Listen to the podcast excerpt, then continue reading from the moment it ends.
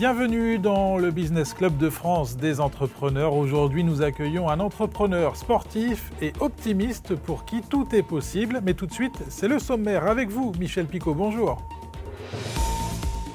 Bonjour, bienvenue. Notre invité Philippe Croison, entrepreneur, conférencier, mais aussi sportif, victime d'un grave accident en 1994. Il a su garder un optimisme sans faille et même communicatif, vous allez le voir. Dans l'actualité, on va bientôt cultiver du thé en France. C'est pas banal, c'est même très rare. L'entreprise FBKT a lancé une première plantation dans la Loire. Pour renforcer son ancrage régional, le groupe Beneteau a signé une convention de partenariat autour de l'innovation, la sous-traitance et l'emploi-formation dans l'objectif de faire travailler l'écosystème régional. On ira prendre des nouvelles de nos cigognes à Saralbe en Moselle. C'est devenu un peu notre série. Et puis le rendez-vous avec le médiateur des entreprises Pierre Pelouzet avec un cas concret de médiation aujourd'hui, une médiation tripartite, trois interlocuteurs autour de la table pour trouver une solution et la solution a été trouvée. Soyez les bienvenus. Et nous partons tout de suite à La Rochelle pour retrouver notre invité Philippe Croison. Bonjour Philippe Croison. Bonjour, bonjour à tous. Nous sommes très heureux de vous accueillir dans cette émission. Vous êtes conférencier, entrepreneur, mais aussi sportif. On va en parler dans un instant. Mais Philippe Croison, avec euh, ce que vous avez vécu, comment faites-vous pour garder le moral, la pêche et être toujours optimiste? Ah, La pêche et l'optimisme, elle vient, euh, bon déjà, de... il y a deux personnages qui m'ont élevé il y, a, euh, il y a beaucoup de personnages féminins autour de moi, mais ma grand-mère qui m'a élevé quand j'étais petit et ma mère. Et ma grand-mère m'a toujours élevé dans le sérieux. Souviens-toi d'où tu viens, souviens-toi de ta racine. Ma grand-mère a connu, euh, a la guerre et ma mère m'a toujours élevé dans les bêtises. Donc, elle m'a toujours déguisé, fait faire des fêtes, ainsi de suite. Donc, euh, ces deux personnages m'ont construit et je crois que mon énergie, elle vient de là. Ouais. C'est une énergie incroyable après ce que vous avez vécu. Vous avez été victime d'un terrible accident en 1994. Ça s'est passé sur le toit de votre maison avec l'antenne de la télé en main et vous touchez une ligne électrique à haute tension de 20 000 volts. On vous a considéré comme fini, mais vous vous en êtes sorti, vous rebondissez. Je rebondis, mais comme j'aime à le dire très souvent, après avoir pris trois décharges de 20 000 volts, je suis devenu distributeur d'énergie positive, donc euh, tout va bien. Votre énergie et votre morale, ils sont pour beaucoup dans cette résurrection. Le moral est la clé de la réussite pour vous, mais avec ce qui vous est arrivé, vous auriez pu baisser les bras, non? Je ne pouvais pas trop baisser les bras, j'en avais plus déjà à ce moment-là, mais, euh, mais c'est vrai qu'il y, a eu y a eu les fameuses cinq phases. Je l'explique dans mes conférences, les fameuses cinq phases, hein, les phases du deuil. Hein. La négation, on refuse de ce qui nous arrive. Vous savez, ces cinq phases, elles se passent individuellement et collectivement, c'est la même chose. D'abord la négation, ensuite la négociation, on essaie de se reconstruire, on essaie de réfléchir un petit peu. Est-ce que ma vie est finie? Est-ce qu'on peut continuer encore un petit peu? La dépression, la terrible phase de colère et en phase la phase de retour à la vie. Moi, j'ai réussi à franchir ces cinq phases grâce à ma famille et mes amis. Ma famille, mes amis ont été mon premier tuteur de résilience. Dès que j'ai eu mon accident, il y a toujours une équipe autour de moi. D'abord les pompiers, le SAMU, l'hôpital, le centre de rééducation. Et quand je suis rentré chez moi, ma famille et mes amis. Et quand je mène mes aventures, il y a toujours une équipe. Le jeu JE n'existe pas. C'est on avance ensemble et on réussit ensemble. Alors pour vous, le jeu n'existe pas, mais il n'empêche que vous avez traversé la Manche à la nage. Quel exploit Ouais, mais c'était, euh, c'est pareil. Là, je suis parti de zéro.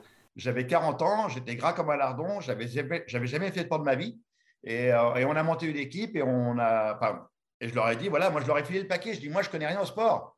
Je dis transformez-moi. Et en deux ans de temps, ils m'ont transformé. On a fait 4000 km de natation en deux ans pour une journée, le 18 septembre 2010, le jour qui va changer ma vie une nouvelle fois on a traversé la Manche euh, et, depuis ce temps-là, maintenant, ma vie, elle est chouette. Quoi. Je n'arrête pas, je, mène des aventures, je mène des conférences. J'aime ma vie d'aujourd'hui. Vous savez, c'est souvent ma première question. On me redit, mais à la fin d'une conférence, on me dit, si tu redonnes tes bras, tes jambes, est-ce que tu retournes à ta vie d'avant? Ma réponse est non. Non, parce que j'aime ma vie d'aujourd'hui, parce que j'en ai fait quelque chose. Et ça, c'est chouette. Je parlais du sportif que vous êtes, car il y a aussi euh, le Paris-Dakar en 2017. Et comme vous n'arrêtez jamais, vous lancez un club partenaire à destination des entreprises. C'est quoi ce club et, quel est l'objectif? Ben, L'objectif, c'est de fédérer le maximum de gens. Parce que c'est bien de partir dans une aventure. C'est top. Moi, j'adore mener les aventures avec l'équipe et montrer aux gens que tout est possible. Mais ce que j'aime, c'est fédérer des gens autour de nous. Parce que qu'il y ait une grosse entreprise qui suive, c'est bien. Mais 1000 euh, chefs d'entreprise qui partagent l'aventure avec leurs collaborateurs, avec leurs clients, avec leurs fournisseurs, et d'être fiers, d'être fiers de dire, moi, je fais partie de l'aventure de Philippe. Regardez, j'ai mon bloc marque avec son logo, notre logo de l'entreprise, et on est avec lui, on va aller au bout. Et c'est vrai que la nouvelle aventure, c'est le, de retourner sur le rallye raid avec un véhicule hydrogène. recracher. Et là, ce n'est pas seulement un véhicule hydrogène, c'est toute l'équipe qui va être autour de nous. C'est-à-dire le camion d'assistance, le, groupe électrogène, tout va être euh, zéro émission de CO2. On arrive avec des gros poids lourds, zéro émission de CO2, on est toute une équipe et on va montrer à tout le monde que ça, c'est aussi c'est jouable. Donc, mm. euh, le club des partenaires, c'est de fédérer le maximum de gens ouais, pour être avec nous dans l'aventure. Le Rallye Raid, c'est l'ancien Paris-Dakar. Donc, vous vous préparez pour l'édition de janvier 2024 avec 1000 chefs d'entreprise que vous comptez séduire. L'adhésion au club commence à partir de 1400 euros pour deux ans de communication pratiquement. Pardon, Philippe, pour la question, vous allez le conduire ce véhicule? Ah oui, moi je, vais être pilote. Je vais pas bah, copilote, je vais avoir du mal à tourner les pages, donc ça va être un peu emmerdant. Mais euh, non, non. Pardon. Mais non, non, non. Sur le Dakar 2017, par exemple, j'étais pilote. Et donc là, non, non, là, je serai un nouveau pilote avec un nouveau système, cette fois-ci électrique. Le premier système, il était hydraulique, et là, on est sur un système électrique. Euh, donc, euh, non, non, non, une, voiture vraiment extraordinaire. Et ça, vous allez le découvrir au fur et à mesure, parce que pour l'instant, on n'en parle pas c'est vraiment de la découverte au fur et à mesure pour le club des partenaires. Et voilà, l'aventure est donc partie. Dernière question, pourquoi ce nouveau défi? Je sais que rien ne vous arrête, mais pourquoi se lancer encore dans cette aventure? Non, l'envie, juste l'envie. C'est pas mener un défi pour mener un défi. C'est juste que j'ai envie. Vous savez, aujourd'hui, dans notre société, enfin moi, mon mode de fonctionnement aujourd'hui, pour vous expliquer rapidement, c'est j'ai d'abord une idée. Ensuite, je prends les infos. J'ai peur, mais c'est trop tard. L'aventure est lancée. Alors que beaucoup trop de gens dans notre société ont des rêves, des envies ou des objectifs. Mais en deuxième position, ils vont mettre la peur, la peur du changement. Et surtout avec la fameuse phrase Qu'est-ce que je risque? C'est fini. Ils s'enlèvent 80% d'y aller, juste en se posant la mauvaise question Qu'est-ce que je risque? Donc, alors que moi, aujourd'hui, voilà, j'ai envie, je vais. Et après, je me rends compte que ça va être dur. Et peut-être que beaucoup de gens autour de moi vont dire Mais Philippe, ce n'est pas possible. Mais l'équipe est montée. Et on va leur montrer que c'est possible. Donc, ça, c'est vraiment mon mode de fonctionnement aujourd'hui. J'ai une envie, alors je ne me fixe pas de limite. J'y vais. Un grand merci, Philippe Croison, d'avoir été notre invité à suivre l'actu des PME, le rendez-vous du médiateur des entreprises et nos reportages dans les territoires. Et tout cela avec vous, Michel Picot. Dans l'actualité, inédit en Auvergne-Rhône-Alpes, depuis quelques semaines, une plantation de thé est en cours de production dans le département de la Loire précisément. Un défi pour l'entreprise FBKT, la Fabrica de thé, qui souhaite réduire son empreinte carbone et favoriser ainsi une production locale. Il faut savoir qu'il n'y a pratiquement aucune plantation de thé dans notre pays. Le thé vendu en France vient essentiellement d'Inde ou de Chine. Avec 4000 emplois et 11 sites industriels en Pays de Loire, dont 90% en Vendée, Beneteau, véritable locomotive de la filière nautique régionale, a signé donc avec la région une convention de partenariat autour de l'innovation, la sous-traitance et l'emploi-formation, le but étant de faire travailler tous les acteurs locaux autour de ces thématiques. Allez, place à notre feuilleton, les cigognes de Saralbe en Moselle. Vous savez qu'elles ont choisi le toit de la mairie de cette commune pour agrandir la petite famille. La commune a eu l'idée judicieuse de placer une webcam sur le toit pour suivre l'évolution de ce couple et ses cigognos. Une façon très originale de faire parler d'elle.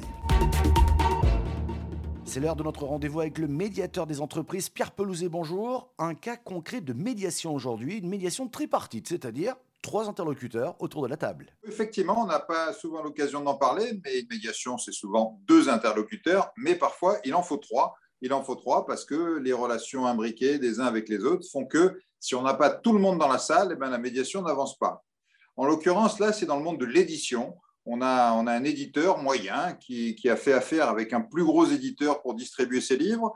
Celui-ci s'est retourné vers un sous-traitant manque de chance, quelque part dans le circuit, il y a beaucoup de livres qui se sont perdus. Et là, bah, le, premier éditeur s'est retourné vers le grand. Il a dit ben voilà, les, livres sont perdus, j'ai besoin d'un dédommagement. Le contrat était assez ancien, donc se basait sur des clauses de, remboursement euh, très anciennes et un peu obsolètes.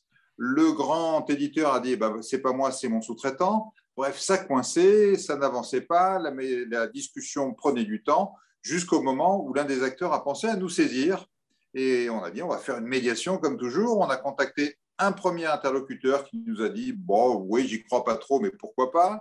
Le deuxième a joué le jeu, le sous-traitant aussi. Et donc, petit à petit, on est arrivé à mettre tout le monde autour de la table, à faire des apartés. On a commencé par faire euh, deux par deux, et puis progressivement les trois ensemble. Et au final, après pas mal de discussions, une médiation tripartite permet de résoudre en faisant en sorte que personne ne soit lésé Parce que si évidemment on n'avait pris que deux acteurs au lieu de trois, ben, ils auraient pu s'entendre sur le dos du troisième. Ce n'était pas du tout le but. Tout le monde s'est mis d'accord, on a trouvé une solution et ces maisons d'édition et leurs sous-traitants ont trouvé un point d'équilibre de, remboursement des frais occasionnés. Et nous partons dans l'Aube à Ménil-Saint-Loup précisément pour rencontrer Clarisse Simon qui s'est lancée dans la culture de plantes médicinales et aromatiques. Elle souhaite aujourd'hui partager son savoir-faire en développant cette marque. En reportage de Pauline Lermite de Canal 32. Alors là, on a des sauges, sauge arbustive et sauge sclarée et sauge normale. Euh, là, on a le romarin au total, une trentaine de plantes aromatiques et médicinales sont cultivées sur ce terrain de 4000 m2 à Ménil-Saint-Loup. À feuilles ou à fleurs, elles sont 100% bio pour des recettes de tisane 100% artisanales. Pas comme dans le commerce, euh, vraiment avoir des vraies plantes où il n'y a que, de la plante, avec des vraies couleurs, avec, euh, euh, vraiment la forme de la plante et pas des tisanes en poudre qui sont mélangés où on ne sait pas trop ce qu'il y a dedans. Plantation, cueillette, séchage, un savoir-faire à l'ancienne qui contraste avec l'installation de ces panneaux solaires pourtant essentiels. Sur le terrain, on n'a ni l'eau ni l'électricité.